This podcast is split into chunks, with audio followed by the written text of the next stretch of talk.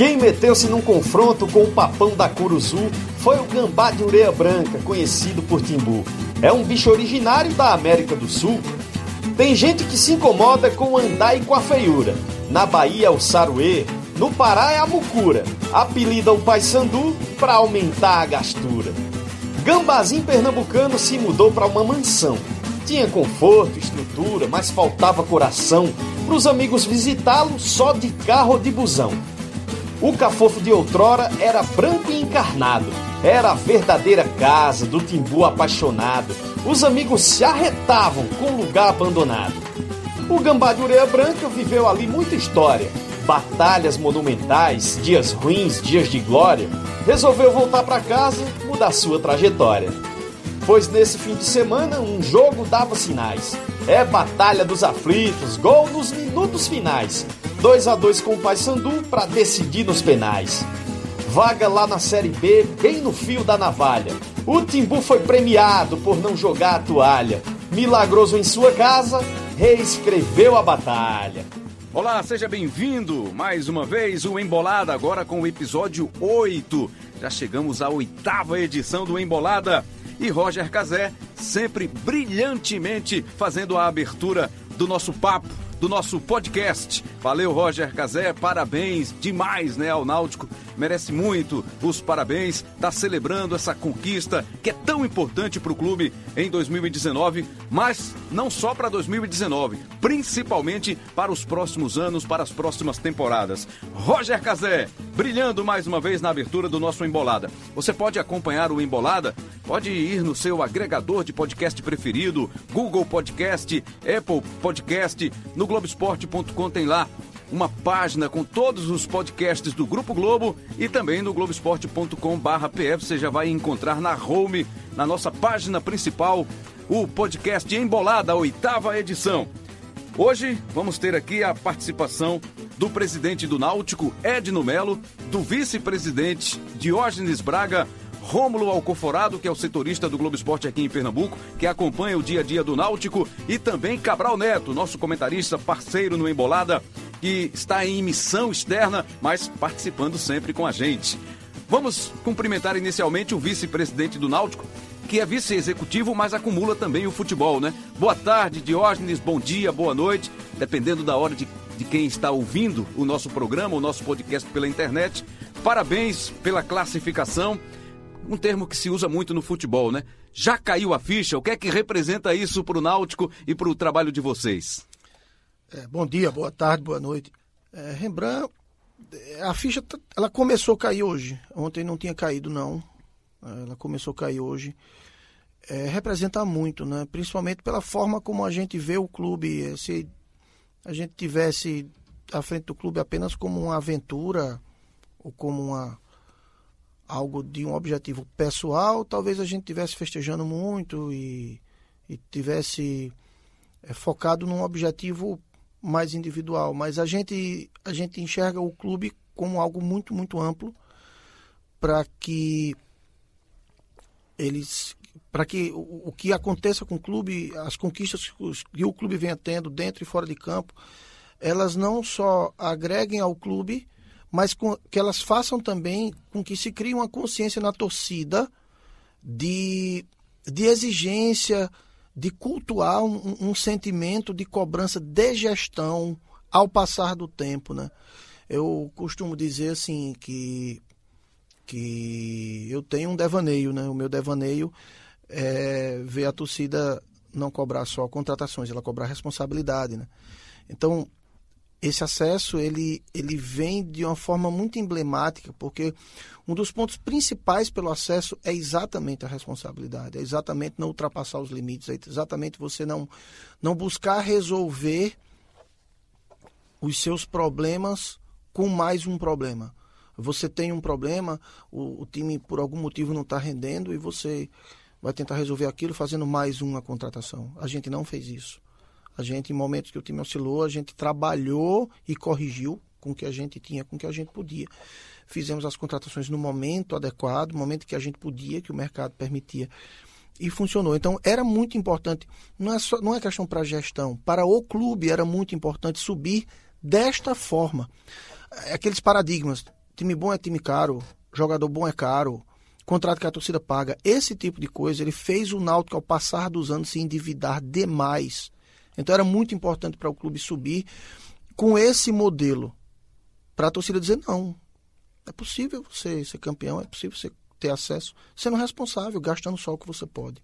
Então, existem várias linhas de você enxergar esse acesso, várias e várias e várias, né? Voltar a ter um calendário digno, é, questão de sobrevivência mesmo, autoestima do torcedor, você dá uma sequência em cima é, é, do título do ano passado e de bons campeonatos que a gente fez. Mas afora isso, é, é, esse, esse é um ponto importante. É mostrar que é possível fazer sem gastar muito.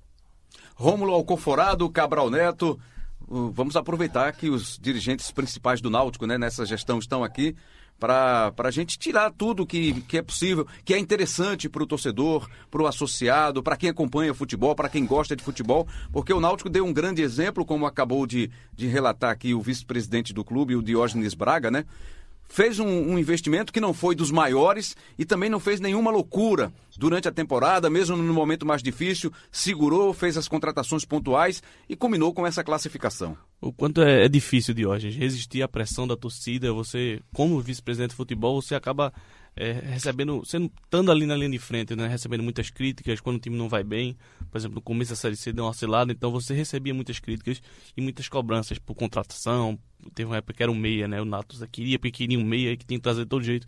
O quanto é difícil resistir a toda essa pressão, essa, esse anseio da torcida e manter esse pé no chão. Convicção. Convicção. A, a questão é o seguinte: as palavras que definem o que você tem que fazer, elas estão todas no futebol. A questão é você colocar em prática todo mundo fala em planejamento, mas um ou outro faz. E, e, planejamento, é muito fácil você falar no planejamento pensando na hora boa. Você tem que fazer o planejamento e você ser fiel a ele na hora ruim também. Né? E a convicção, ela precisa existir. Talvez a palavra, porque futebol já teve um monte de palavra, né? Projeto. Tem sempre a palavra da moda. Exato. A palavra da moda talvez seja convicção. Mas você tem que falar não só da boca para fora, né? E a convicção ela passa pela construção.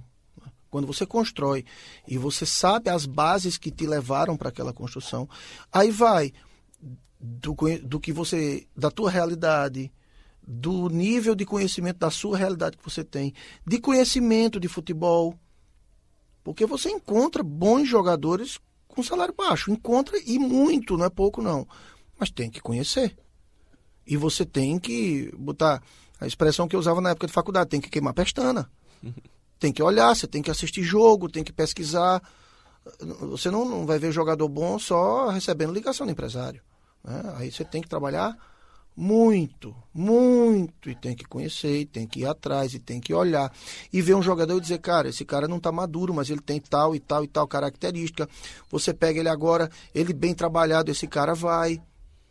E, e, quando você tem pouco dinheiro, é isso, é você buscar essas situações.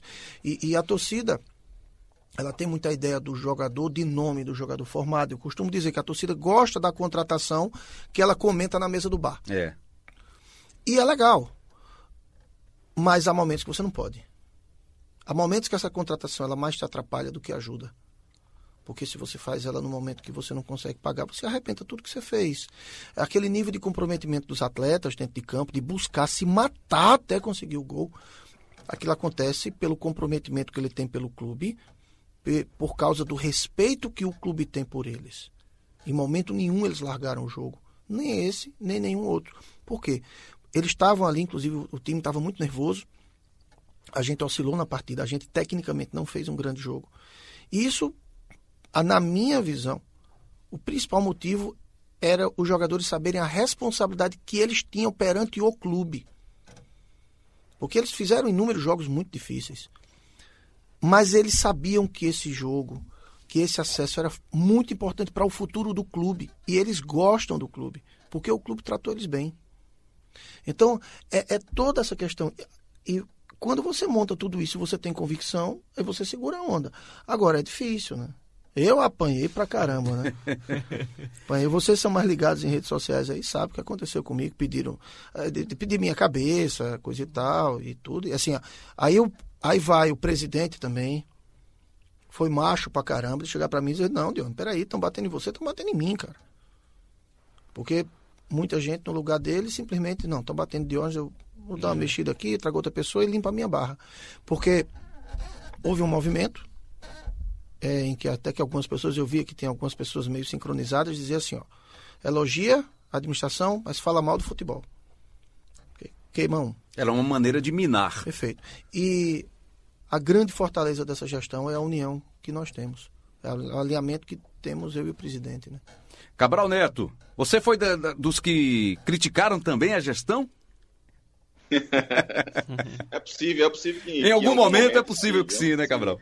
É possível, é, faz parte do, do, trabalho da gente, né? Mas, mas acho que, de uma forma geral, lembra, esses últimos dois anos do Náutico, o trabalho do Edno e do Diógenes merecem mais elogios do que, do que críticas. É claro que é, o resultado ajuda bastante, né? Se o Náutico tivesse perdido o jogo contra o Paysandu, acho que o Diógenes tem consciência disso.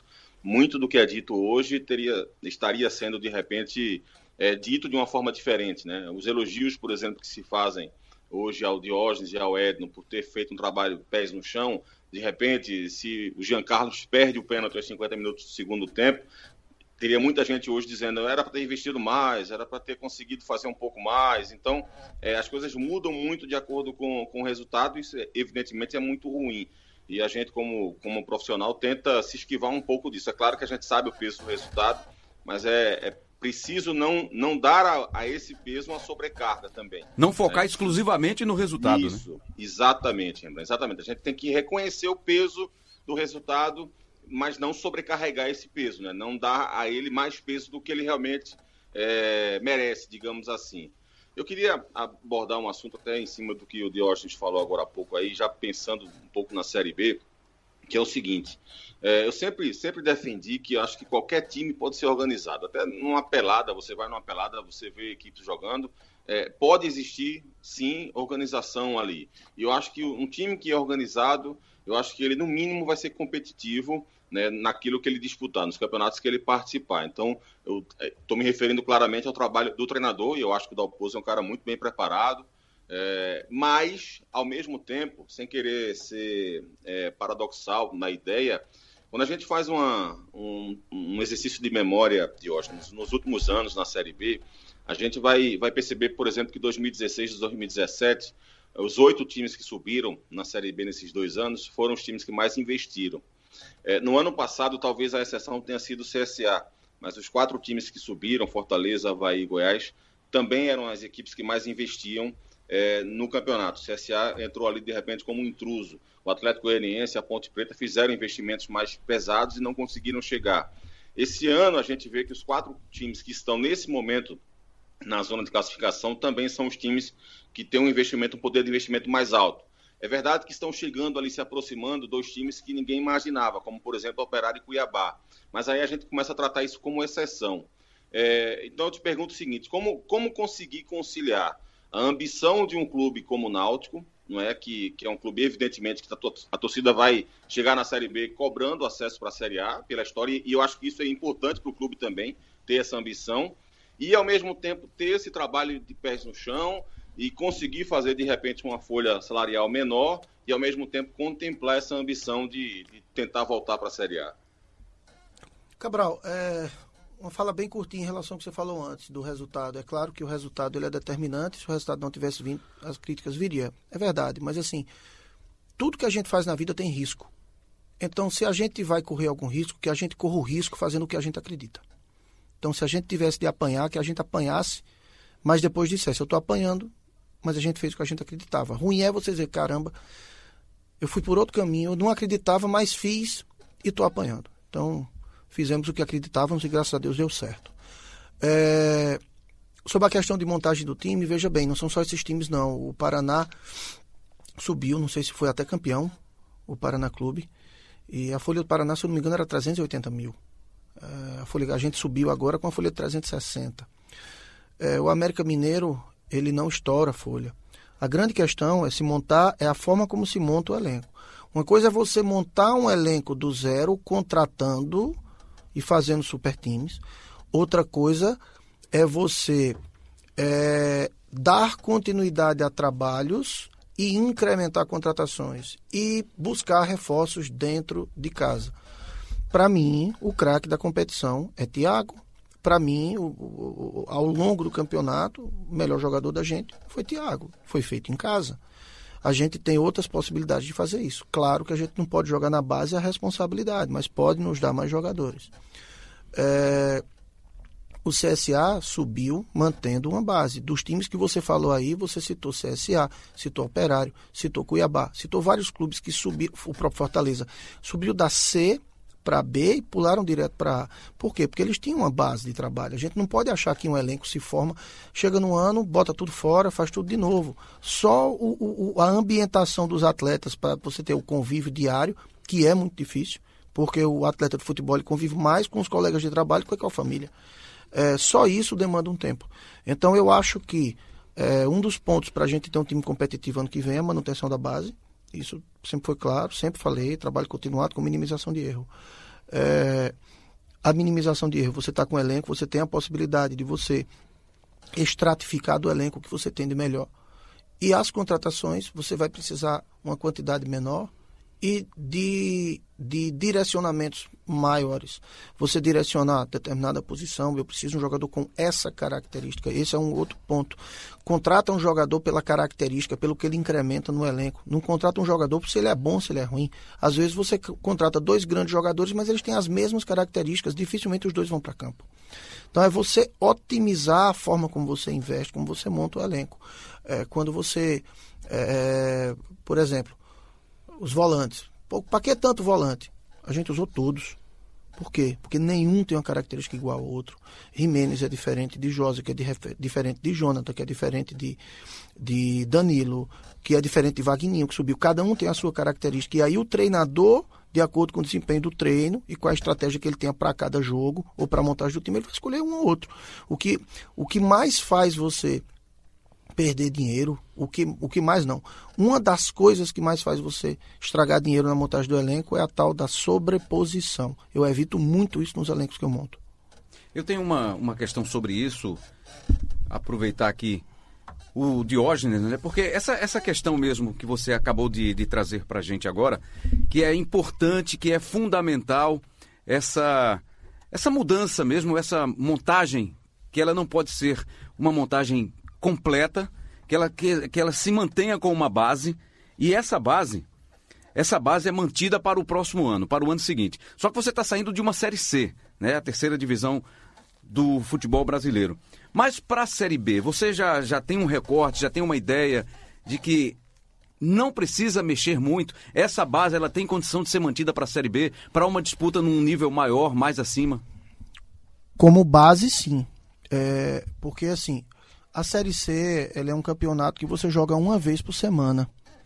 Você jogando uma vez por semana, é, você usa uma quantidade menor de jogadores. Quando a gente pegou a reta, por exemplo, a gente jogou muito no começo do ano, né? Pega a Copa do Nordeste, Campeonato Pernambucano, Copa do Brasil, e a gente avançou na Copa do Nordeste, inclusive aquilo, a gente teve muito problema com o departamento médico. Mas aí o que é que acontece? O, a Série C, como a gente diminuiu a quantidade de jogos, o que a gente fez? A gente diminuiu o elenco a gente diminui um pouco mais. Então, o elenco da gente que girava na casa de 35 atletas, a gente baixou para 25 nessa reta final, principalmente. Por quê? Porque você precisava naquele momento ter um elenco onde a competitividade entre os atletas para estarem convocados fosse maior. Para ter um jogo por semana onde você convoca de 18 a 20, 22 jogadores no máximo, você está com 35, muita gente ia ficar fora um jogo, outro, outro, outro, e alguns desmotivariam. Para uma Série B, não, você usa mais. Então hoje a gente já tem um elenco enxuto. A gente, na verdade, não tem muito o que tirar. A gente já tem um elenco enxuto. Então a gente, naturalmente, pelo número de atletas que a gente tem, a gente tem espaço para incrementar jogadores com qualidade, que realmente deem qualidade, tragam, venham trazendo qualidade ao time. E também é, o espaço para as prospecções, que podem ser atletas da base ou, o que a gente chama de aposta, que, que, sempre se faz também. Mas assim, vejo o nosso time, o time, os principais jogadores ali, aqueles 12, 14 jogadores ali, em condições totais de jogar uma Série B. O que eu vejo a necessidade é de você ampliar um pouco mais isso, porque você usa uma quantidade maior de atletas na, na competição. Ô Diógenes, eu queria perguntar para você um assunto que não diz respeito já ao ano que vem, mas ainda a, a esse jogo contra o Paysandu, é, que o Paysandu não reagiu bem àquele pênalti marcado Pedro, Fernando Pedro Voaden ali no último minuto do jogo. E aí o Hélio dos Anjos criticou muito a arbitragem e o Paysandu entrou hoje com um pedido no STJD para anulação do jogo. Inclusive tem até, estou vendo a notícia aqui no Globoesporte.com que eles contrataram o, o advogado Michel Assaf Filho, que é do Flamengo. Como é que vocês enxergam isso? Como é que vocês recebem essa informação desse pedido de anulação do jogo? Isso é um assunto que cabe ao Paysandu e ao STJD. O Náutico está comemorando o acesso. É, talvez fosse interessante eles pedirem anulação do jogo também contra o São José, né? Que deu a eles um ponto fundamental para a classificação deles. E o gol deles foi de pênalti, num lance praticamente idêntico. Cabral Neto. Queria saber sobre Dalpozo, Diógenes. É, a possibilidade de permanência dele, se vocês já conversam sobre isso, se vai ficar para o final do campeonato, como é que você vê essa permanência dele? Antes que você responda, me permita, Diógenes. Normalmente a gente ouve assim: não, eu quero ficar, minha família está adaptada à cidade, só depende exclusivamente do clube. Mas às vezes a pedida é muito além das possibilidades do clube, e aí o clube vai dizer o quê? Não dá para continuar com esse profissional. Não é o caso, seria o caso de Dalpozo, não, né? Sinceramente, eu acredito que não. É, Gilmar ele veio pelo Náutico tudo mais, mas ele veio muito por uma amizade pessoal comigo. Eu, quando teve aquela questão que, que, da saída de Márcio, a gente tinha três dias depois uma, o jogo com o Ferroviário, e eu liguei para ele, eu disse, eu tô precisando de você. Mas eu tô de férias. Eu não tô perguntando o que você tá fazendo, tô dizendo que tô precisando de você aqui. E no outro dia ele desembarcou em Recife e botou o time em campo. É, Gilmar, ele, é um, ele tem como característica ter desenvolvido projetos. Projetos longos. A Chapecoense ele pegou da Série C e foi até a Série A. E no Veranópolis foi assim também. E, e ele tem um, ele tem uma frustração de não ter colocado o Náutico na Série A em 2015, quando eu era diretor dele. E aí depois houve uma mudança de direção, mudança de gestão, ele estava em 2016 e ele teve um trabalho interrompido. E ele tem uma frustração muito grande com isso. Então, ele quer muito ficar no Náutico. E a gente quer que ele fique. E existe, é, tenho certeza que existe da parte dele a consciência da política austera e responsável do Náutico, como da nossa parte entender a valorização que ele tem como profissional. Sinceramente, é, é um ponto que eu estou bem tranquilo e acho que a gente chega assim no bom termo. E tenho certeza quando eu chegar é, no CT, daqui a pouco para reapresentação, a preocupação dele não vai estar tá nisso, não. Vai estar tá em treinar um time para a gente ter um bom resultado lá contra o Juventude e vir para cá para classificar para a final, porque ele quer ser campeão. Ô Diogo, você falou uma coisa muito interessante na entrevista pós-jogo, que, na sua opinião, é um erro do Náutico, um erro histórico do Náutico se colocar como elite, né, de ter essa coisa meio, essa visão meio aristocrática de si mesmo. E você diz que na verdade não, que um do grande patrimônio do Náutico é ter também o povo, né, junto com, com, com ele, é uma torcida que é, vai também do, do rico até o pobre. Por que você acha que é um erro o Náutico assumir essa postura elitista e meio que minimizar essa, essa origem também popular? Se você. O, o Brasil é o país do futebol. E se você olhar o Brasil e você estratificar em percentuais as camadas sociais, A, B e C, inventaram o D já, você vai ver que o menor percentual é da classe A. Então, um clube que quer ser elite, ele quer se afastar do povo. E o futebol é o, o, esporte mais popular que existe. Ele quer ter uma torcida pequena, né? Se ele vai se afastar das outras classes. Eu concentrar acho, só eu numa acho classe. um erro histórico. Existe elite maior do que ver o gramado cheio Nossa. de torcedores. Existe elite maior do que aquilo.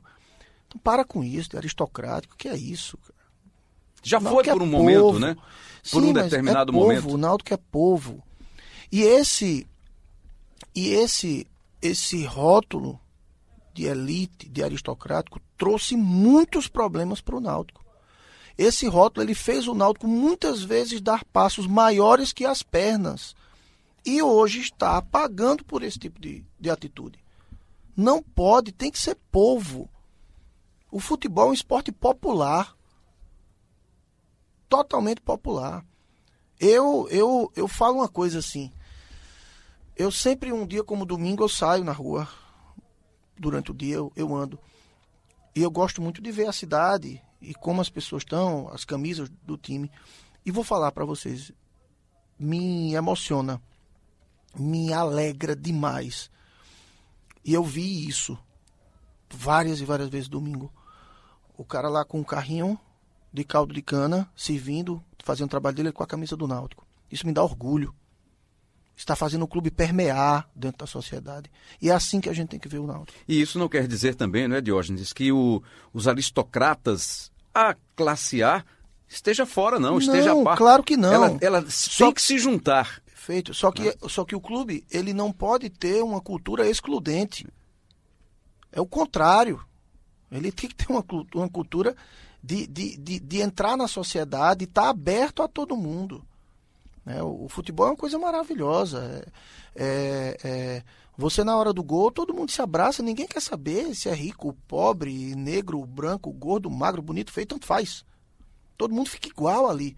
Então por que você elitizar? Não, o Náutico é do povo. Qual é o projeto do Náutico para mais dois anos? Vocês se incluem nesse projeto, Diógenes? Dizer que não é uma falácia, mas eu acho que, que a gente a gente subiu um, um dos, um dos pontos fundamentais para subir foi que eu e Edno a gente sempre falou nada de política, foca no acesso, foca no acesso, foca no acesso. A eleição lá para meados de dezembro, a gente tem aí pela frente uma coisa grande também, que é dar um título nacional à Náutica. Então vamos focar nesse título. Dizer, não, a gente não se imagina. Não, é, é uma falácia, a gente se imagina sim. Agora, a forma como desenhar isso, eu acho que não é, não é prioritária de se debater agora. Eu acho que a gente conseguiu um acesso, a gente tem que degustar isso. O Náutico mostrou ser muito grande, porque cair para a Série C é muito dramático. E a gente caiu, no ano que caiu, não subiu por um detalhe ou outro, que é melhor não comentar. E no ano seguinte subiu e teve uma campanha até melhor. Foi no, primeiro ano teve a melhor campanha do grupo, no segundo ano teve a melhor campanha de toda a competição Geral. e subiu. Isso mostra muita força, muita pujança. E então é, é um momento da gente degustar isso. Porque a leitura externa do Náutico é essa. O Náutico ele está se fortalecendo muito no, no cenário do futebol. Oi, Cabral. Lembrando, eu queria é, passar duas, duas questões para o Diógenes. Primeiro, começar é, falando sobre o discurso dele aí a respeito de, de trazer o povo né, para a torcida do Náutico. É, primeiro dizer que eu acho o discurso dele é, maravilhoso. É, como achei também, inclusive, a iniciativa de, do Náutico né, de, de dar é, é, carteiras de sócios a, aos mais pobres, e eu acho isso, achei uma ideia fantástica, talvez uma das melhores da gestão do Edno. É, eu acho que esse trabalho social de um clube ele é fundamental. É, sabe, fundamental mesmo, abraçar essas camadas mais pobres. É, imagino eu que o Náutico deva fazer um trabalho social também dentro do seu CT, é, porque eu acho que isso realmente é algo fundamental. Eu acho que o futebol é algo realmente para abraçar pessoas e não para excluir. Eu me sinto bastante envergonhado quando vejo em estádio de futebol atitudes homofóbicas, misóginas ou elitistas também. Eu acho que tudo isso é muito, muito vergonhoso, não só para a torcida em si, mas para a nossa raça, né? para o ser humano que age dessa forma. Mas tem um porém aí. É difícil você é, trazer, digamos, o povo para o lado do Náutico com ingressos a 100 reais. E eu entendo também que os aflitos é um estádio pequeno e que o Náutico precisa de dinheiro. Mas não dá para você apenas ter o discurso é, muito legal, muito bacana que o Jorge esteve agora, mas se você não, não tem, de repente, uma, uma forma de fazer com que esse torcedor é, que tem menos dinheiro possa ir ao estádio de futebol pagando um, ingresso mais, mais barato. Eu queria que o Diógenes falasse um pouco sobre isso também, mas queria também fazer uma pergunta, e aí já muda bastante o assunto, Diógenes, que é o seguinte: eu imagino que o Náutico, para jogar a Série C, deva ter feito muita economia. É, e aí, falando fora, fora do, do, das quatro linhas, o Náutico pretende, de repente, investir um pouco mais é, também em profissionais de análise de desempenho, por exemplo, melhorar, de repente, o maquinário que essas pessoas trabalham, é, a comissão técnica também, de repente, melhorar esse trabalho da comissão técnica, facilitar o trabalho dessas pessoas, é, melhorar esses profissionais do, do centro de treinamento, para melhorar também a formação desses atletas? Enfim, vocês pensam também já nisso ou está muito cedo ainda para pensar sobre isso?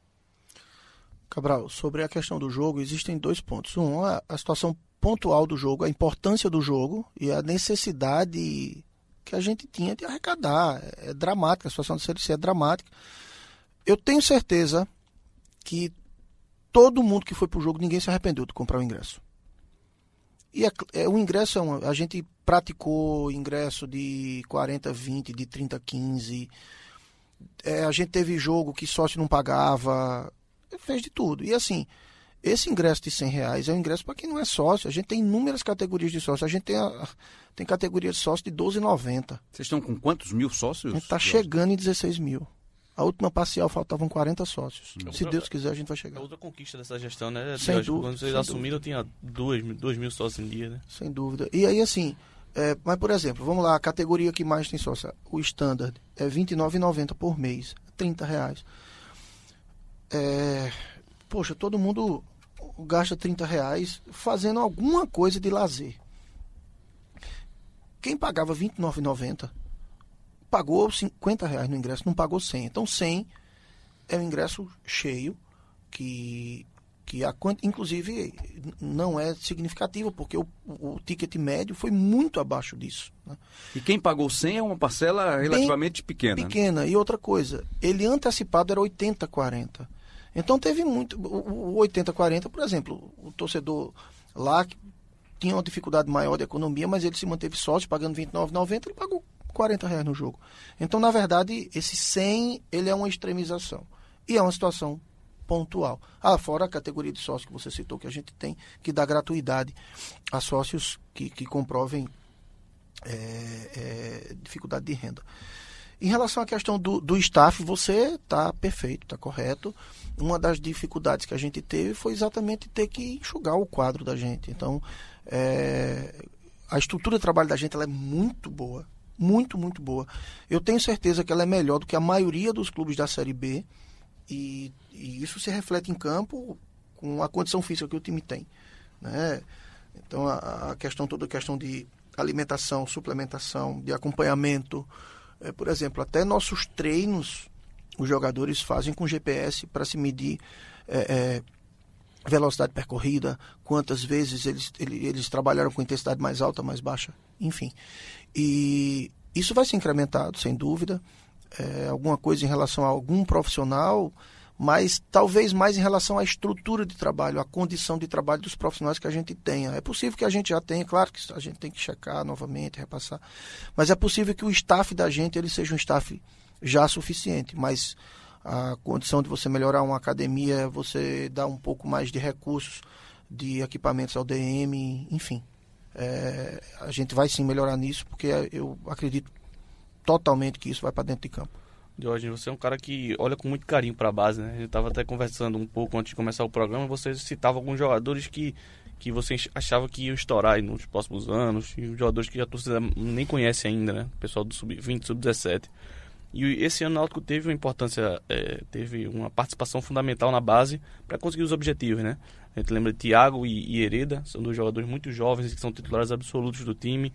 Jefferson, né, que é da base, saiu e voltou. Diego Silva, um pouco mais velho, mas também que saiu e voltou, formado na base, sem contar Odilávio, Lucas Paraíba, Vaguinho, que estava ali no grupo. É, como é que você enxerga a importância dessa base para o Náutico hoje e também para o Náutico do futuro? Fundamental para os dois, o de hoje e do futuro. A gente não teria chegado aqui se a gente não tivesse a presença no time desses atletas e, e também a, o, o que as negociações desses atletas deram a gente de recurso. Né? A negociação do Luiz Henrique, a negociação de Robinho, elas foram fundamentais para a gente ter saúde financeira. É, fora os jogadores terem participado. Então, ano passado, o time, aquela grande arrancada, passaram muito por Robinho, Luiz Henrique e Bruno. E o time esse ano passou muito por Thiago, Hereda, Jefferson. Tem mais, tem bem mais gente aí, mas só para citar. Então, é fundamental. A gente olha, por exemplo, a, a semifinal a semifinal da Copa do Brasil. Atlético do Paraná e Grêmio, né? Que o Atlético do Paraná ganhou de 2 a 0 e venceu nos pênaltis. E na narração, é, eu estava acompanhando pela Globo, eu me foge o comentarista, e ele fez um comentário bacana. Ele disse: é muito bom a gente ver uma semifinal de Copa do Brasil de, com um nível tão alto, com dois clubes que trabalham fortemente revelando atletas e que tem vários atletas formados em casa dentro de campo. E é verdade. O Atlético Paraná, esse time do Atlético está encantando todo mundo, cheio de jogador feito na base. O próprio Grêmio com muito dinheiro, podendo contratar muita gente sendo revelada. Poxa, se o pessoal que está nadando em dinheiro, que tem dinheiro, que está bem, está buscando revelar, e a gente que tem dificuldade financeira. Então não tem outro caminho. Outra, a gente fez um levantamento. Parece que todos os clubes da Série A, eles têm no seu elenco jogadores de Recife, da, da região metropolitana do Recife. A gente está dentro de um celeiro. Como é que você está dentro de um celeiro, você não tem dinheiro e você não busca revelar? Não, não tem, isso é uma coisa absolutamente óbvia. Não consegue enxergar, né? encontrar ah, esses jogadores perfeito, aqui na região metropolitana. Claro, quantos Tiagos não tem é. por aí? Tem muitos que nem passam por aqui. Por que exemplo, nem passam. O Thiago, que, que, que o gente falou, ele fez teste no Palmeiras, por exemplo, no uhum. ano passado. Acabou não ficando e tal, mas era um jogador que a gente poderia ter perdido, né? É. Aqui dos clubes aqui de Pernambuco, por, por, por, simplesmente não olhar o jogador, né? Por não dar chance ou não, enfim, não enxergar o, esse atleta. A, a questão sobre Thiago é, ele fica para o próximo ano? É difícil? É possível? Como é que é, Diógenes? Veja, eu acho difícil. Eu acho difícil. Para mim, Thiago, ele é o craque da Série C e ele é um, uma das maiores revelações do campeonato do, do Brasil nesse ano. É, a gente não tem nenhuma negociação e a gente não tem nenhuma, negociação, porque assim deixou claro para todo mundo. Não se fala em negociação. Até... Antes de conquistar o objetivo, né? Exato. Agora já pode, né, de hoje. Mas eu tô, eu tô vendo esse título com tanto carinho, cara. Falando em título, né? Já há uma discussão aí nas redes sociais. Ah, vai ter que pôr a estrela no, na camisa, não põe. O título é importante, claro, mas e a estrela? Tem que botar, cara. Tá louco? Tem que botar, claro. A gente, a gente... Eu tava conversando com com várias pessoas e dizendo o seguinte: um acesso ele é grande por ser acesso. Às vezes não, acesso que vale é o acesso à Série A, porque é muito dinheiro. Mas você estando na Série C, você não passa por tanta dificuldade quanto é você estar tá na Série. Você estando na Série B, aliás. Não passa por você tanta não passa por tanta dificuldade como é você estar tá na Série C. É. Então, um acesso de uma divisão para outra, ele é um acesso por si só todos têm o mesmo tamanho, a mesma importância. Então, o que, o que a gente conseguiu domingo é enorme, é muito grande. E se a gente for até o final e conseguir conquistar o campeonato, tem que botar a estrela sim. Cabral? É, antes de fazer a pergunta, é só me envolver aí em dois assuntos que o Diógenes se referiu. Primeiro sobre o Thiago. É, eu, eu, nunca, nunca costumo é, criticar, digamos assim, diretoria que vende que vem de jogador, não, sabe, Rembrandt? Porque acho muito difícil você ter a noção da necessidade do clube, né? Estando do lado de fora. É, acho, inclusive, que a maioria da, dos diretores que vendem jogadores gostariam de não vendê-lo também, mas acabam fazendo por necessidade. Mas eu, eu, eu, já, já falei isso aqui no, no nosso podcast e vou repetir. Eu queria muito, muito mesmo que o Náutico pudesse ter condição de segurar o, o Thiago pelo menos por mais um ano.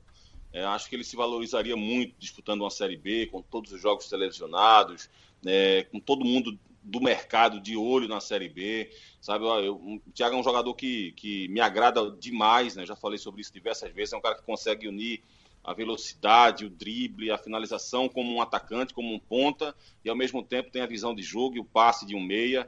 É um cara que eu acho que tem um, um, futuro legal pela frente. Se tudo transcorrer normalmente na carreira dele, eu torço por isso, eu acho que ele vai ter uma carreira muito bacana pela frente.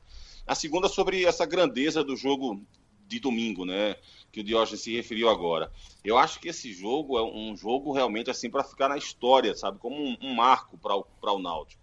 É, eu acho que se, se, se perguntassem o que seria melhor para o Náutico, o roteiro que aconteceu no domingo, ou uma goleada por 5 a 0 eu acho que o que aconteceu domingo foi muito melhor. Foi muito melhor porque é, eu acho que, que você começa a, a, a dar uma argumentação para um torcedor, para uma discussão que é eterna uma argumentação que é eterna contra o próprio Náutico, né? Que todo mundo fala da história de morrer na praia, de um time que não consegue ser forte em decisão. E aquele jogo de domingo, especificamente, foi o jogo em que o Náutico mais mostrou força em uma decisão, talvez em sua história, ou pelo menos da que eu, das que eu já vi o Náutico disputar. Eu já vi o Náutico ser campeão, já vi o Náutico conquistar acessos, com equipes melhores, com equipes que chegavam e conseguiam vencer bem, como foi, por exemplo, contra o Ituano, que chegou e meteu logo 2 a 0 né? O título 2001, quando o Náutico era bem melhor do que o Santa, chegou lá e meteu 2 a 0 no Arruda. Enfim, tem vários exemplos assim. Mas exemplos de um resgate dentro de um jogo, eu acho que esse foi o único. Né? De um time que perdia por 2 a 0 dentro de casa, com todo esse histórico, e de repente o time consegue, acha um gol e melhora na partida, começa a perder oportunidades. No último lance tem um pênalti, faz esse pênalti e o Náutico, a partir dali, Rembrandt, foram seis pênaltis consecutivos e o Náutico acertou os seis. Né? Então, eu acho que o, o roteiro desse jogo foi muito importante, foi muito bacana. E essa história de colocar estrela no peito ou não, eu acho que seria muita arrogância de um clube como o Náutico achar que não deveria colocar. Eu acho que esse discurso é muito arrogante, parece até que a gente está falando de um Palmeiras da vida, de um Flamengo, sabe? Times que a cada dois, três anos conquistam um grande título nacional. Não é o caso do Náutico. Acho que o Náutico tem sim, de repente, que se orgulhar desse título, colocar a estrela no peito. Se algum dia for campeão da Série B, de repente troca né, a, a estrela, enfim. É, quando começar a ter algo maior no seu currículo, de repente você deixa de lado essa estrela aí. Mas acho que por enquanto, acho que o Náutico tem mais é que se orgulhar realmente desse, desse título, se ele vier a acontecer, claro, porque o Náutico vai ter ainda quatro jogos difíceis, quatro jogos complicados pela frente, né? Tá perfeito, Cabral, perfeito. Em relação a Thiago é o seguinte, o fato de eu dizer que é difícil ele ficar não significa dizer que a gente não quer que ele fique, não. Tudo que a gente puder fazer para ele ficar, vai ficar. A gente vai fazer. Mas o que eu digo é o seguinte, a procura por ele, ela já que já era muito intensa, ela vai aumentar. E assim, falei muito sobre ancoragem de preço, sobre posicionamento. Está muito claro o Náutico, pelas negociações de Robinho e Luiz Henrique, a gente não vai entregar jogador por qualquer preço. E os clubes já entenderam isso. E, e para ele sair, ele precisa sair numa condição de dizer assim, olha, ele está saindo, mas ele está ficando dentro do clube um recurso que dá uma outra condição ao clube. Ô Diógenes, e o Hereda? A gente tá falando de Thiago, mas o jogador se valorizou muito. Também tem muita procura. Tem muito... Também tem muita procura. Um lateral que tem uma consistência defensiva impressionante, um nível de força incrível e que cresce nos jogos difíceis. As melhores partidas de Hereda são nos jogos decisivos. Mas também é, um, é difícil, vai ser difícil segurar ele, né? A procura por um atacante é maior do que por um lateral, né? Por um defensor. Mas, assim, acho que vai ter muita procura também. O que eu posso dizer é o seguinte o que a gente puder fazer para ficar, a gente vai fazer. E se acontecer da gente não conseguir, só vai sair se valer muito a pena para o clube. Diógenes, eu quero agradecer demais a sua presença aqui, sua participação no Embolada. Estamos no oitavo episódio desse programa que já, já é sucesso. A gente agradece demais a galera que está aí ligada, acompanhando sempre os episódios do Embolada, que foca no futebol de Pernambuco. E o Náutico a grandeza do Náutico, as conquistas do Náutico, tudo isso fizeram que hoje a gente falasse exclusivamente do Náutico, especialmente pela conquista no fim de semana. Parabéns a você. Eu percebo o seguinte: você respira futebol, né? E acho que isso é fundamental nessa questão, nessa relação de futebol amador, futebol profissional, dirigente de futebol profissional, dirigente de futebol amador. E, essa, e esse respirar futebol é fundamental para você conquistar alguns objetivos. Né? a gente não pode estar tá fazendo de conta. Você não pode, assim, a responsabilidade que eu tenho de comandar o futebol do clube, eu não, não posso estar aqui fazendo de conta. Eu, eu me preparei para estar aqui. Eu tinha que ter conhecimento para estar aqui, tinha que ter toda, tudo necessário para estar. E o conhecimento não é só, olha, conhecer jogador para contratar, conhecer empresário, não. É, é, saber assistir um treino, saber como cobrar um treinador, saber como avaliar um treinador, é saber como enxergar um elenco, toda, toda a questão. Me preparei para estar aqui. Me preparei para estar aqui por uma questão pessoal, não. Me preparei para estar aqui pelo amor que eu tenho ao clube. E porque eu não poderia, numa situação dessa, de chegar a comandar o futebol do clube, eu não, não corresponder ao que o clube merece e ao tamanho da importância que o clube tem para mim. É, quanto à participação no programa, para mim é uma satisfação enorme estar aqui. Eu fico muito feliz assim do, do, do, do programa ter o tema só do Náutico, né? Acho que é justo, acho que é o que o feito do Náutico domingo foi foi realmente marcante e merece, mas é uma satisfação conversar com vocês e, e, conversar sobre futebol é uma coisa que eu gosto muito, muito, muito, muito. Afora tá no Náutico fazendo as coisas da minha obrigação, mas acho que 90%, 80, 90% do que eu converso fora do Náutico com as pessoas acaba sendo futebol também, e é muito bom conversar futebol em alto nível. E é possível em algum momento você se tornar presidente do Náutico? Num futuro próximo? a cara dele. a galera que tá ouvindo não tá vendo é. a expressão do, do Diógenes aqui, mas aquela surpresa assim. Mas quem sabe, né? Rapaz, eu tô bem focado nesse título, viu? A gente vai buscar esse título, se Deus quiser. Agradecendo. Para ser presidente do Náutico, é, ele vai ter que ter o apoio do chefe dele, né, lembrando? O chefe dele do Edno, que é o Daniel, né, Diógenes? Daniel Mito. Figuraça, Daniel. Daniel tá vibrando também, mais um. Tava lá muito feliz após o jogo. Vamos agradecer aqui ao Diógenes Braga, vice-presidente do Náutico. E a gente segue aqui com o Cabral Neto, com Rômulo Alcoforado. Cabral, o Náutico foca agora no título, mas pensando já para 2020, o Diógenes falou há pouco, né, que esse grupo, a base tem que ser mantida. Qual é a sua visão a respeito disso, Cabral? Em que percentual deve ser mantida essa base do Náutico que disputou, que está na disputa da Série C para a Série B do ano que vem? Olha, Rembrandt, eu acho o seguinte. Eu acho que, que há sim alguns, alguns jogadores nesse elenco que, que podem facilmente fazer parte do, do, do, do time do Náutico no ano que vem na Série B.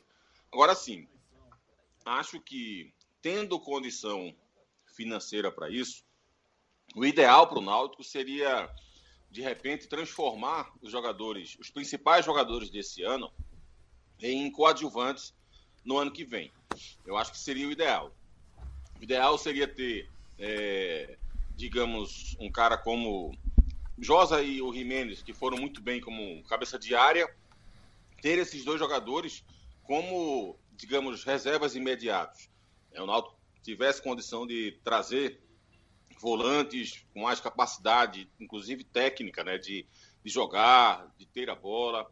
É, ter de repente o Jean Carlos também como um reserva imediato, é, um cara que pudesse ajudar, que pudesse entrar participando do jogo, ser importante, mas não titular absoluto. Né? Ter de repente um, um Camutanga também como esse zagueiro no banco de reservas que participe, que jogue eventualmente, mas que não seja o titular absoluto. E isso, para mim, seria o ideal para o Náutico. Cabral, aproveitando, o, o presidente Edno Melo chega aqui e para falar também sobre isso, né, sobre essa reformulação que pode acontecer para 2020. Presidente, parabéns pelo acesso, pela conquista do Náutico, uma conquista que não terminou ainda, né? O Náutico ainda o projeto ainda é buscar o título da Série C ainda, passando pelo, pelo Juventude agora na semifinal e quem sabe chegando aí a uma final e conquistando o título da Série C. Desses dois anos de trabalho, praticamente quase dois anos de trabalho, qual foi o maior desafio, o momento mais tenso? E certamente esse é o momento mais feliz, né? Tudo bem, presidente? Boa tarde, Cabral. Boa tarde, Rembrandt, Rômulo, a todos.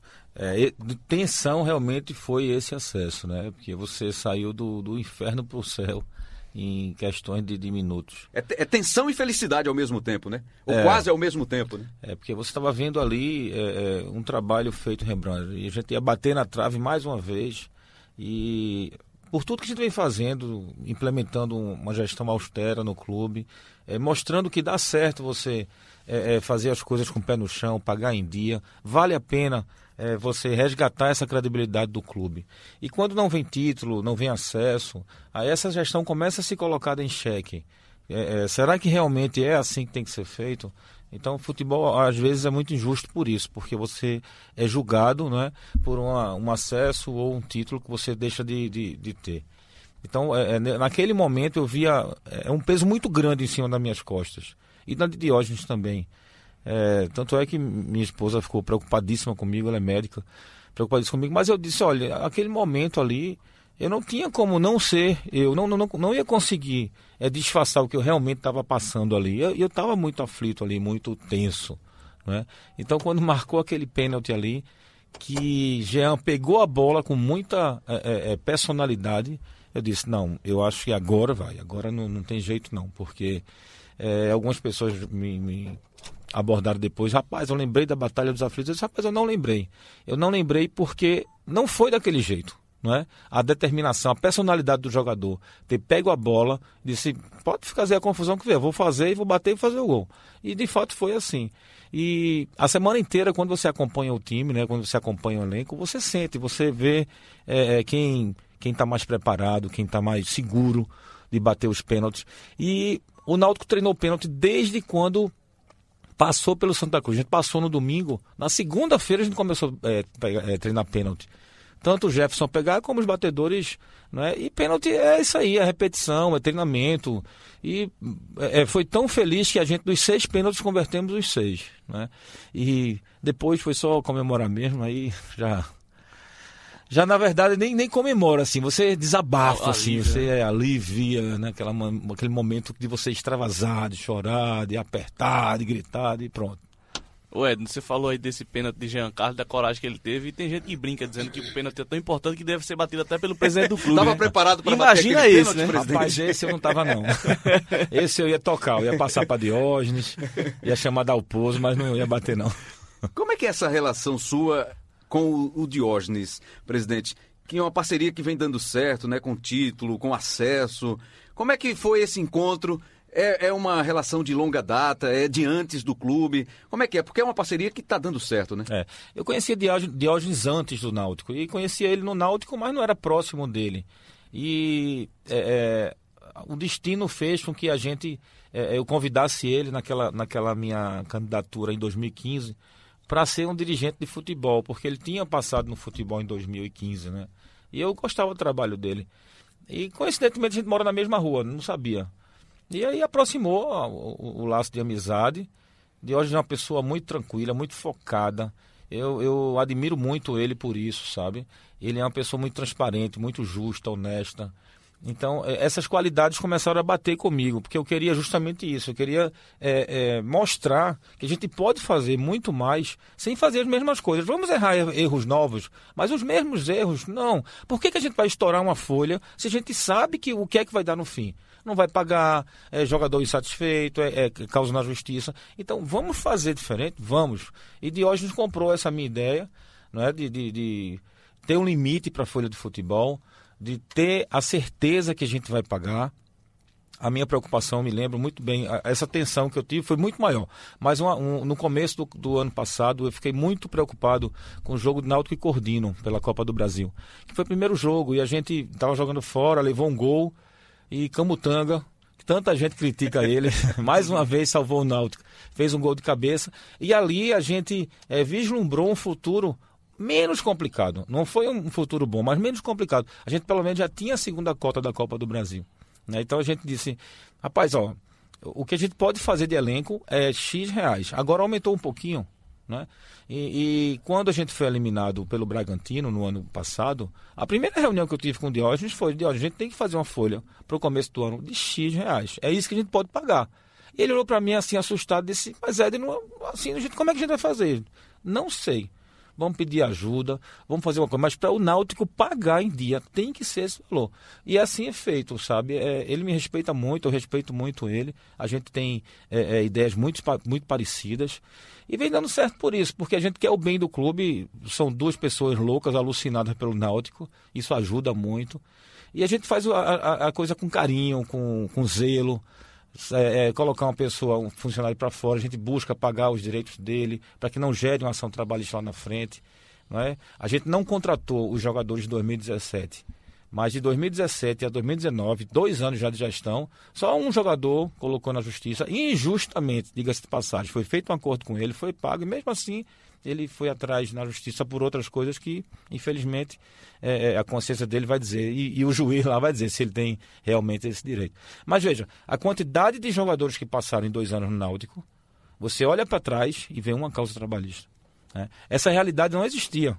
Era, termina o ano, todo mundo vai para a justiça, contrata mais um caminhão de jogadores, e esse ciclo era, era, era sempre assim, não, é? não era uma coisa que, poxa, vamos parar aqui, tá vendo que não está dando certo.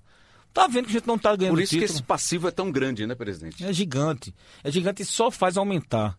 É, o Náutico, o Náutico não, os, os três clubes daqui têm uma, uma, um acordo com a Justiça do Trabalho que as execuções elas são centralizadas na 12ª vara, desde que não seja é, é, crescente esse passivo. Não adianta você pagar dois e no outro ano chegar a 50, chegar, não adianta. Essa conta não vai fechar nunca. Não fecha nunca. E os clubes não ficam patinando o tempo todo. E o ano passado, é, o, o, na Justiça Trabalhista lá, o Náutico foi quem mais pagou. O, o, o Sport estava na Série A né, o ano passado e não pagou tanto quanto o Náutico pagou de acordos trabalhistas lá. Por quê? Porque a gente priorizou exatamente isso. Vamos não gerar mais passivo e o que tem, vamos fazendo acordo para ir liquidando. A, a, a, os acordos antigamente, o que é que se fazia? Fazia uma confissão de dívida, ou seja, o Náutico já dizia que estava devendo valores absurdos e não se honrava. Então, era uma, uma, receita líquida e certa do, do credor. Né? Porque se você faz uma confissão de dívida e paga, não tem problema nenhum. Mas quando não paga, esse é o problema. Né? Hoje não. Hoje a gente faz uma, uma, uma, um cronograma com esse passivo da seguinte maneira: olha, eu tenho recebíveis. Se eu é, fizer parcelas com você, se eu disser a você, olha, é 100 mil, eu vou lhe pagar 10 parcelas de 10 mil, com certeza a gente vai atrasar. É. a gente se não, não tem... honrar, a dívida cresce, é, aumenta, A gente não tem a, a garantia da receita. É. Mas se eu disser a ele, veja, eu tenho uma cota da Copa do Brasil, eu posso lhe pagar tanto nessa cota, tanto nessa do Pernambucano e tanto nessa do, do da Copa do Nordeste, são coisas palpáveis, né? São coisas que você pega, tangíveis, não é? Não estou sonhando, não. Eu acho, talvez, parece que se a gente passar pela pelo o, o, Cruzeiro na final da Copa do, do, Brasil, vou ganhar 50 milhões e vou lhe pagar. Não, não é assim. Cabral Neto, Rômulo Alcoforado, eu acho que tem uma pergunta que o torcedor do Náutico está se fazendo, né? Como é que vão ser os próximos dois anos? Tem fôlego ainda para continuar o trabalho, presidente? Acho que não está na hora de, de, pensar ainda em reeleição. A gente está prestes a ganhar um título aí nacional que vai fazer muito bem ao clube. Mas hoje, Rembrandt, hoje o Náutico tem quadros, graças a Deus, é, é tem pessoas capacitadas para assumir. O que eu gostaria é que é, é, não saísse desse modelo de gestão. A gente está vendo que está dando certo.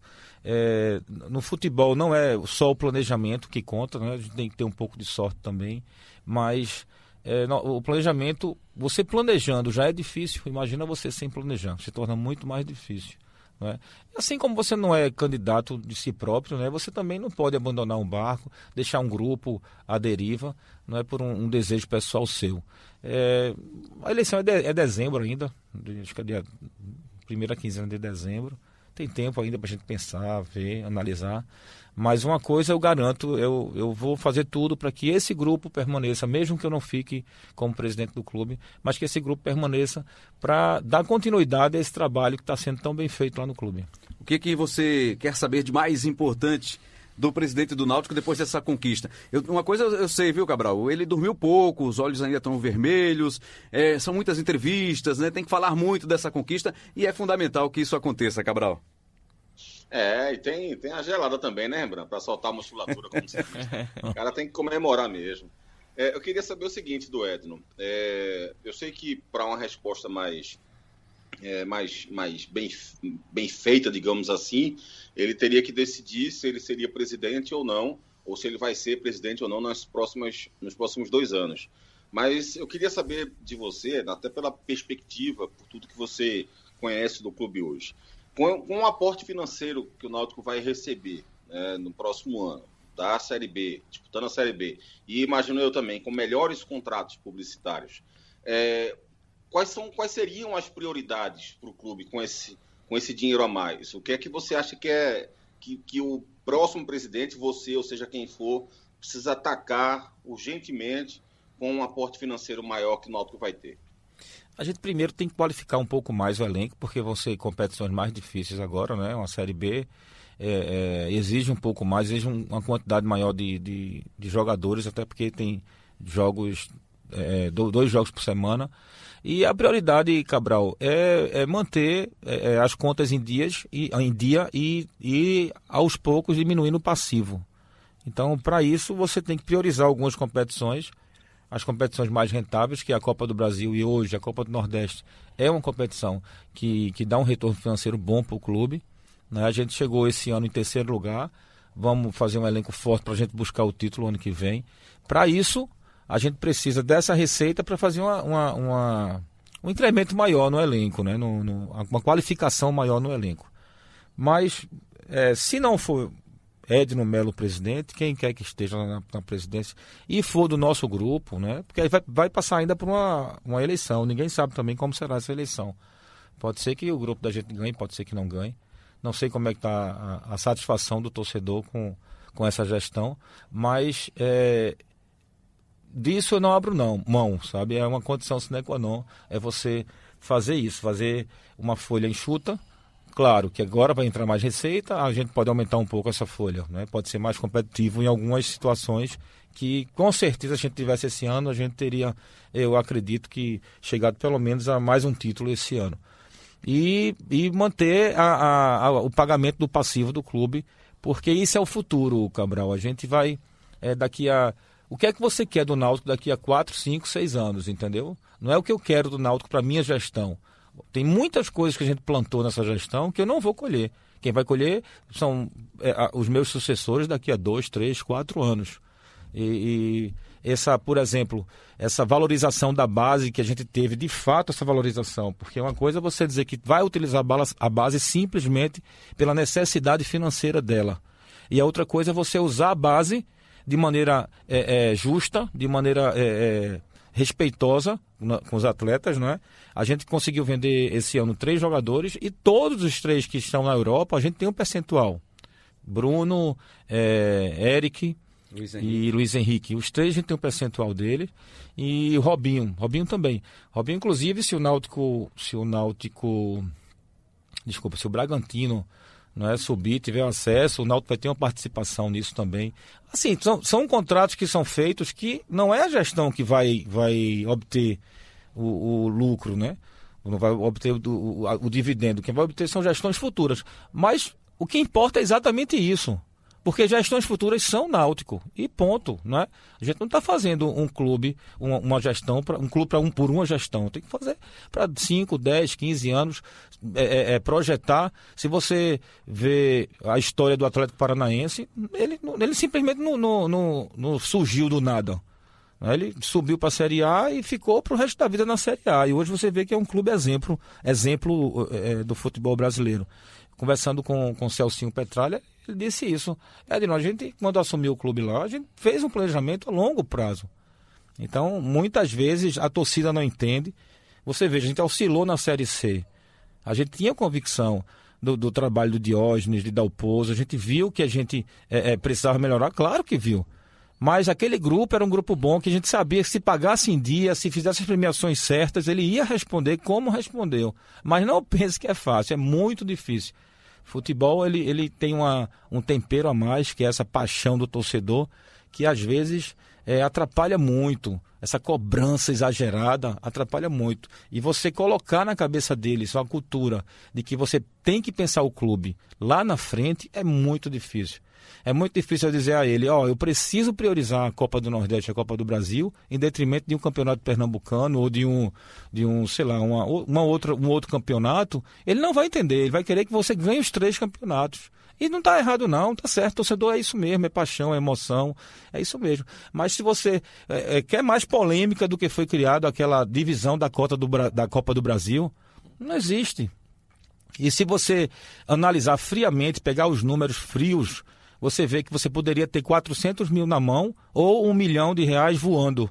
E você olha para o seu futuro no, no, no, começo do ano, não vê receita nenhuma, zero receita. É disse, rapaz, eu vou arriscar 400 mil reais aqui.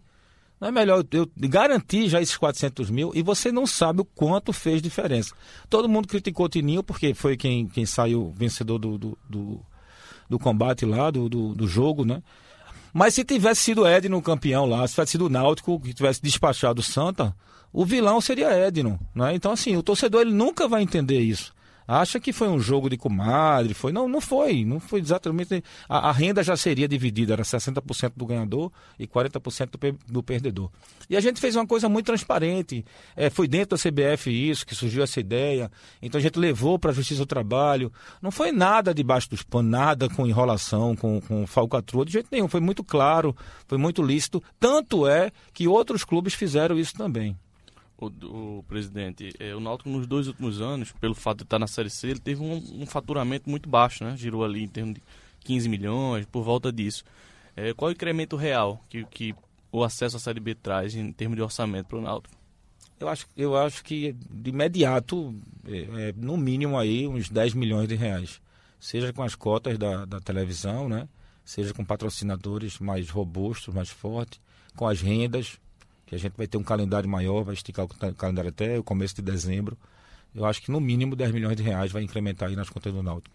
Sua responsabilidade, presidente, no clube é macro, né? Com todo o clube, não só com o futebol, como a gente atacou mais aqui profundamente com a presença do Diógenes Braga, o seu vice-presidente. Como é que o senhor chega ao fim do ano olhando para o Náutico como um clube como um todo, funcionários, quadro social, tudo, tudo o futebol a gente sabe que é fundamental. E o futebol, este ano, conseguiu atingir um objetivo que era fundamental para a sequência do clube para os próximos anos. Mas no clube, de forma geral, como é que está hoje o Clube Náutico Capibaribe sob a sua gestão? O Náutico hoje está mais enxuto, ele está menor, o tamanho dele está menor, a gente teve que diminuir o tamanho para poder honrar os compromissos do clube.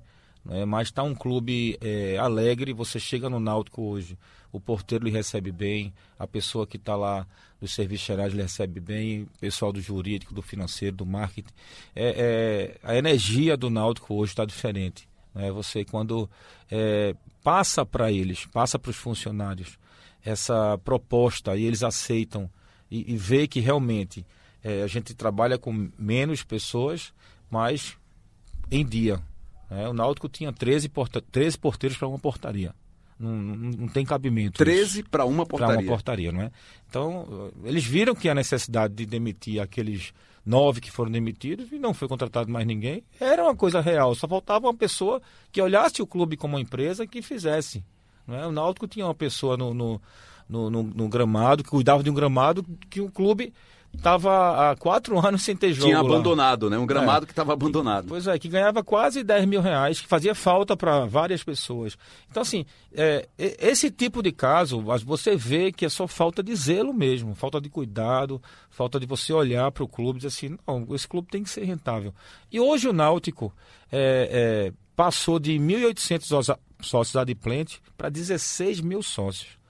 É, inclusive a Futebol Card, que é a empresa que gerencia o nosso sócio torcedor, está fazendo um case de sucesso para apresentar para o Brasil, mostrar como foi feito isso. É claro que essa, esse, esse boom de sócios ele veio acompanhado de uma série de benefícios. Eu me lembro muito bem quando eu, eu ainda só era o, o, frequentador de arquibancada, que é meu sonho voltar a ser somente isso de novo. É, não sabe quando ainda. É, né? É, as pessoas diziam, rapaz, eu vou ser sócio do Náutico para quê? Qual é a vantagem de ser sócio do Náutico? Não tem vantagem nenhuma. E hoje tem. Hoje você tem um, um, um, um, programa de sócio torcedor muito forte, muito robusto, que você de fato tem benefícios. Esse jogo, não é praticamente a gente deu todos os ingressos, mas a gente, é, a gente deu, deu três dias exclusivo para o sócio. Tem sócio que entra de graça, tem sócio que tem 70% de desconto no ingresso, 60%, 50%. Então, realmente tem benefício. E a gente está fazendo isso, está tá fechando mais o clube. A gente fez as portarias, botou, botou um estacionamento, empresa que, que administra o estacionamento. Não é para é, impedir que o sócio entre. Pelo contrário, é para que o sócio entre e tenha mais segurança. Né? Um exemplo bobo que eu posso dar é o estacionamento. É R$ reais e o torcedor do Náutico vai dizer assim, mas rapaz, oito reais é um absurdo. Não, você é sócio do clube, você não paga nada. É de graça, você pode ficar no clube, não, você não precisa pagar. Mas ele tem que entender que ele tem que ser sócio. Uhum. Que o clube só vai crescer, o clube vai ficar do tamanho que ele quiser. E para isso ele precisa entender o projeto que a gente está tá implementando nesse sentido. Então, assim, eu, eu acho que é, o, o, Náutico hoje, é, a gente vê um crescimento, vê um crescimento imediato, mas de um crescimento a longo prazo. A gente precisava fazer uma reforma na quadra E há mais de 30 anos que não era feita uma reforma nessa quadra. E a, as dimensões da quadra, ela não suportava semifinais e finais de, de campeonatos de futsal. E já que foi, feito a, foi feita uma parceria, inclusive, com a Adrianinha, que ela tem um projeto social, e a gente fez uma parceria para fazer essa reforma. Disse, já que vai fazer essa reforma, vamos colocar o tamanho ideal, e está sendo feito. Sabe? A gente viabilizou uma receita aqui, uma receita ali, uma ajuda, outra ajuda, para que não seja é, é, feito nenhum empréstimo, nenhum passivo para o clube lá na frente pagar, para simplesmente você não entregar uma obra sem que a obra esteja paga, né? Mas também a gente procura fazer da melhor maneira para que quem venha lá na frente olhe para trás e diga: Poxa, é, essa gestão com tão pouco fez tanta coisa, por que, que a gente não vai poder fazer também? Vai, vai poder. É bom, servir de exemplo é muito importante. Presidente, volta aos aflitos, acesso à Série B do Campeonato Brasileiro. São razões que o senhor tem mais é que comemorar mesmo. Parabéns a todos os alvirrubros por essa conquista e que o Náutico siga aí nesse caminho, trilhando esse caminho aí vitorioso, que é tão importante para o futebol de Pernambuco também. Parabéns, presidente. Obrigado, Rembrandt. Obrigado, Rômulo. Obrigado, Cabral. Estou sempre à disposição. Valeu, um abraço, presidente. Um abraço, Cabral. Edno Melo, nosso presidente, o presidente dos Alvirrubros, presidente de um, de um dos nossos clubes de Pernambuco. Obrigado ao presidente Rômulo Alcoforado, nosso setorista aí. Tá dando trabalho lá, presidente? Nada, não dá não, trabalho né? nenhum. Ah, isso aqui é bom, isso aqui é bom. Mas não é bom não, tem que dar trabalho, presidente. Tem que ir lá, tem que estar tá sempre incomodando. Só quando ele que quer sempre... criar alguma polêmica, em véspera de jogo decisivo, é que ele... presidente Edno Melo, muito obrigado. Rômulo Alcoforado, nosso setorista do Globoesporte.com aqui em Pernambuco. Cabral Neto, um abraço, hein? Abraço, Rembrandt, abraço para todo mundo. Valeu, galera. Então é só você procurar aí no seu agregador de podcast preferido e curtir, acompanhar qualquer hora. Vai lá, tá na academia, tá correndo, tá na praia, tá em casa, tá fazendo, tá no trabalho. Pode ouvir lá, só lavando colocar lá. Prato. Eu qualquer... ouvir lavando prato. É bom, isso é bom também, isso é bom também. Então, é só escutar aí e curtir esse papo muito legal. Episódio 8 do Embolada. Até a próxima. Valeu, Emanuel Leite, que trabalhou aqui, fez os trabalhos técnicos e a nossa direção do podcast, o Lucas Fittipaldi. Um abração, Chico Feitosa, muito feliz também com tudo isso que está acontecendo. Valeu, Chico, nosso chefe aí de esportes. Um abraço a todos.